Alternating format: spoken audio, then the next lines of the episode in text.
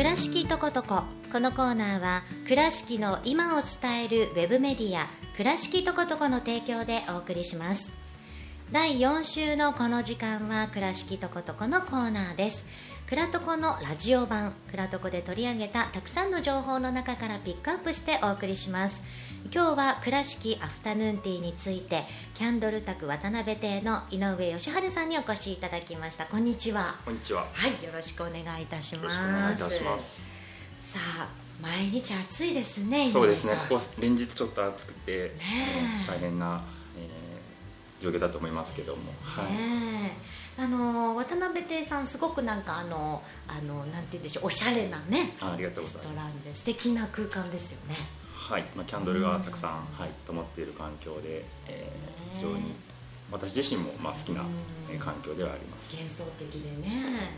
はい、えーそれではですね今日はね倉敷アフタヌーンティーについてねお話をお伺いしようと思うんですがまずはですねそのアフタヌーンティーについてですね、はい。教えていただけますか？そうですね。もともとあのイギリス発祥の、まあ、喫茶習慣みたいなものだったんですけども、うん。うんそちらをまあ倉敷らしくちょっとアレンジしたものですね、えー倉敷と岡山の、まあ、特産のフルーツを使ったものを提供すると、で夏場は桃とぶどうで、えー冬はイチゴをこう使ったものです。うん。うんでなるべくこうゆっくり、えーしていただきたいので、まあ、ドリンクについては2杯付き、まあ、もしくはおかわり自由かポットでお出しするというようなスタイルでやっております。なるほど。あのよくこうなんていうんですか？こう1段2段3段みたいな、ね、そうですね。感じで、はい。なんかこう美味しそうなふあのスイーツがねこうこう空空高くいたらちょっとね大げさですけど、ええ。結構なんかこうはい積み重なった感じのね、おしゃれな感じのね、なるほど。それはまあもともとイギリス発祥というそうですね。なるほどねそれを倉敷らしくという。はい。なるほど。なんかもう想像しただけですごく美味しそうななんかね。そうですね。うん。あのお昼午後からのねあのこう長いティータイムというかね。なるほど。あのこれアフタヌーンティーなんですけどいつから始まったものなんですか、イベント自体は2015年の夏から、えースタートはしております。うん、2015年、はい。なるほど。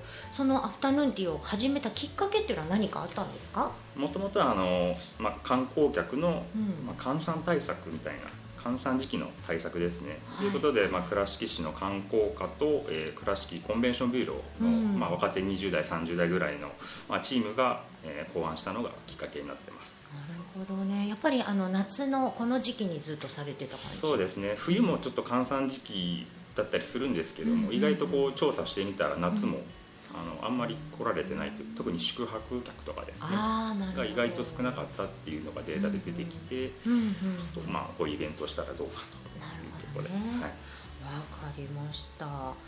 であの今回からなんか運営のスタイルが少し変わったということをお聞きしたんですけれども。そうですね。もともと先ほど申し上げた市があの運営をしていたんですけども、うん。はい。今回からちょっと民間での、まあ、運営うんになりました。でもともとこのイベント自体は事業としては3年計画だったんですけどももうその3年内で徐々にこう人気が出てきて、うんうん特別にこう2年延長で、うん。えーまあ、5年になったんですけどもその間も3年4年目もあ4年目5年目ですね。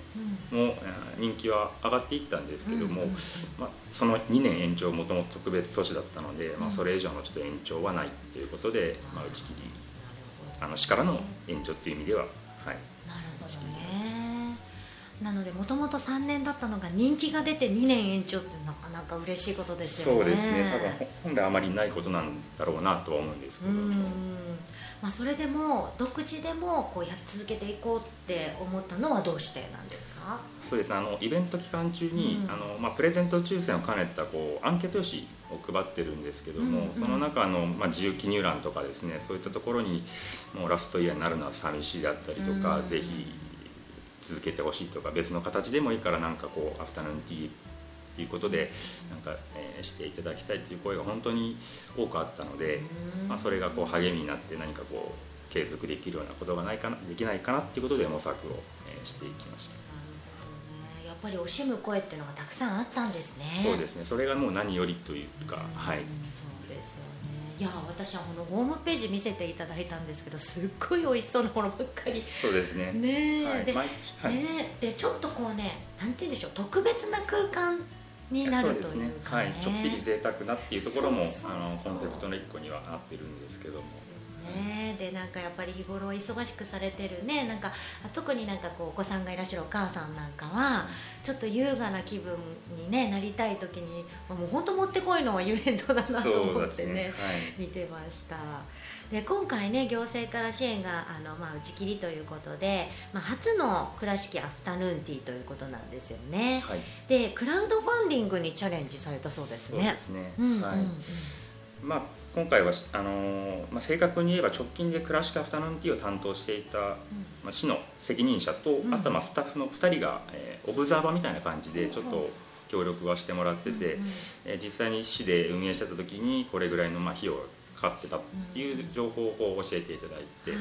まあ、そこからこうクラウドファンディングの目標金額であったりとかっていうのを、うえー設定してうん。でそれで募集をかけました。なるほど。ね今現在進行中ですか？それとももいうやもう終了して、えーまあえー一番初めに計画立てた、え目標金額は達成して、おお。えーまた半月以上時間が期間があったんでちょっとうん。ネクストステージっていうものは用意をしたんですけどちょっとそこには到達しなかったんですが。はい。まあ現在はもう終了。終了して、えーもう開催が決定して今開催中と。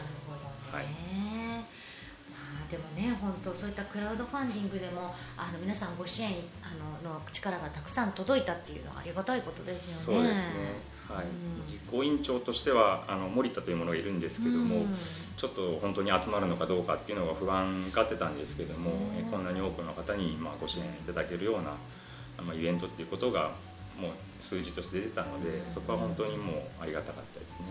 ですよねで今回ね今あの開催中ということなんですけれどもどのくらいの店舗さんがあの出店されてるんですか、はい。えー今回民間になってからは、えー今現在は23店舗。お結構。はい、うん。初めはどうでしょうね。ちょっと、えーまあ、協賛金とかももちろん、ううえークラウドファンディングの金額以外のところで、うん。まあ、ちょっと徴収というかいただいたりもしてたんですけど、うん。そのあたりで店舗数どうかな減るかなとかって思ってたんですけども、ほぼほぼ変わりなくぐらいの店舗数の方にご参加いただいて、うん。はい、本当ににぎわえるもうイベントになったかなとは思っております。なるほどね。でそれぞれのお店がねこの倉敷アフタヌーンティーのテーマに沿ってこうメニューをね考えているということなんですよね。そうですね、うん。はい。あのまあ、カフェも多いですしそれ以外にもイタリアンとか、うんえーフレンチとか和食の、まあ、レストランさんも、えー数多くあるので、うん。そういったところがいろいろ趣向を凝らしたアフタヌーンティーっていうのをこう提供、えーしております。うん。例えばあの和食のあはい。の店舗さんとかだったらこうなんかちょっとお食事っぽい感じのものも出たりするんですか、そうですね、うん。えー出ておりますし、うん。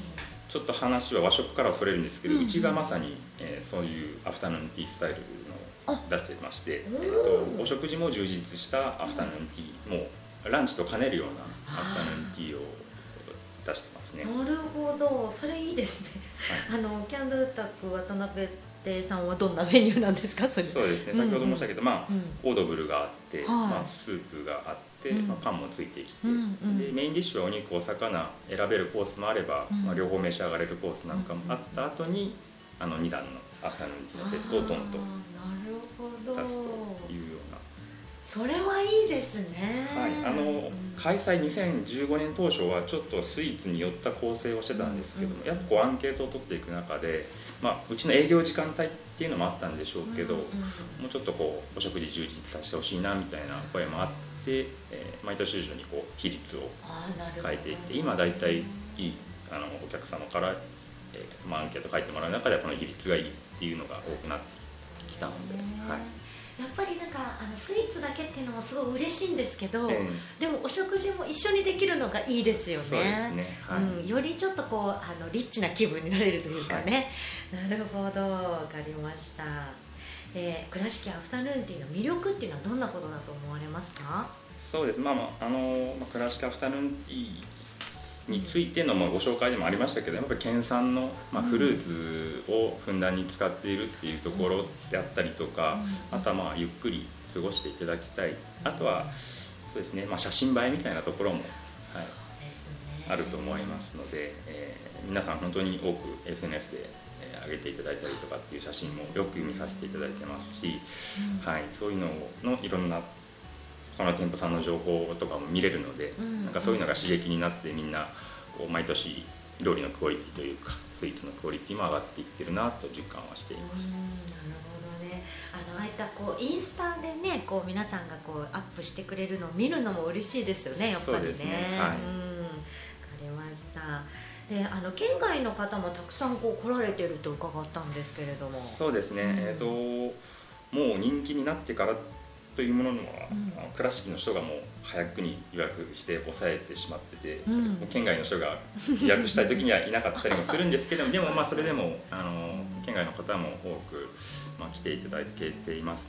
うんなんで PR にもつながりますつながりますよね。そうですね。ちょっとまあ今コロナの状況もあったりするんですけども、まあ各店舗はそのまあ、感染対策みたいなところをしっかりとって運営しておりますので、まあ、そこをなるべく多くの方にあのクラシックアフタヌーンティーの魅力っていうのを体験していただきたいですね。そうですね。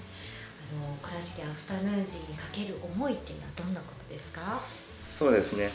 先ほども申し上げましたまあ当店に限らずですね毎年クオリティはこう上がっていってるなっていうのはすごい実感しておりますね。うん、えー、まあ倉敷の新しい食文化としてですねこう定着できるイベントになれば本当に、えー、嬉しいなと思います。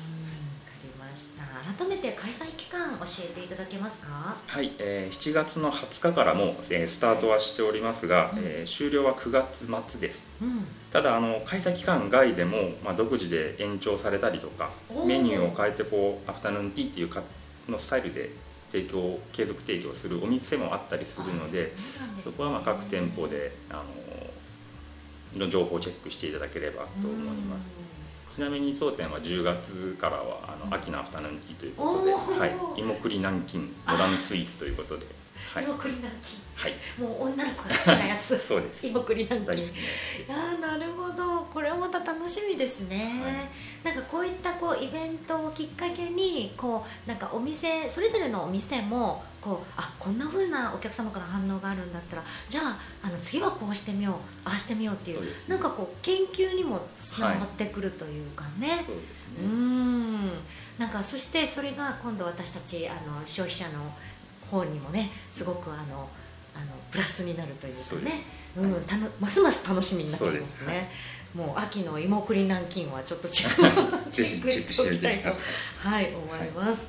はい、あとはなんか参加店舗とかが分かるあのホームページとかはありますか？はい。あのアフタヌーンティーのホームページ、はい、用意しておりますのでそこの新着情報に参加店舗の一覧というのを掲載しています、はい、あの倉敷とことこさんでも記事書いていただいてるので、そちら読んでもあのしっかり分かるとは思います。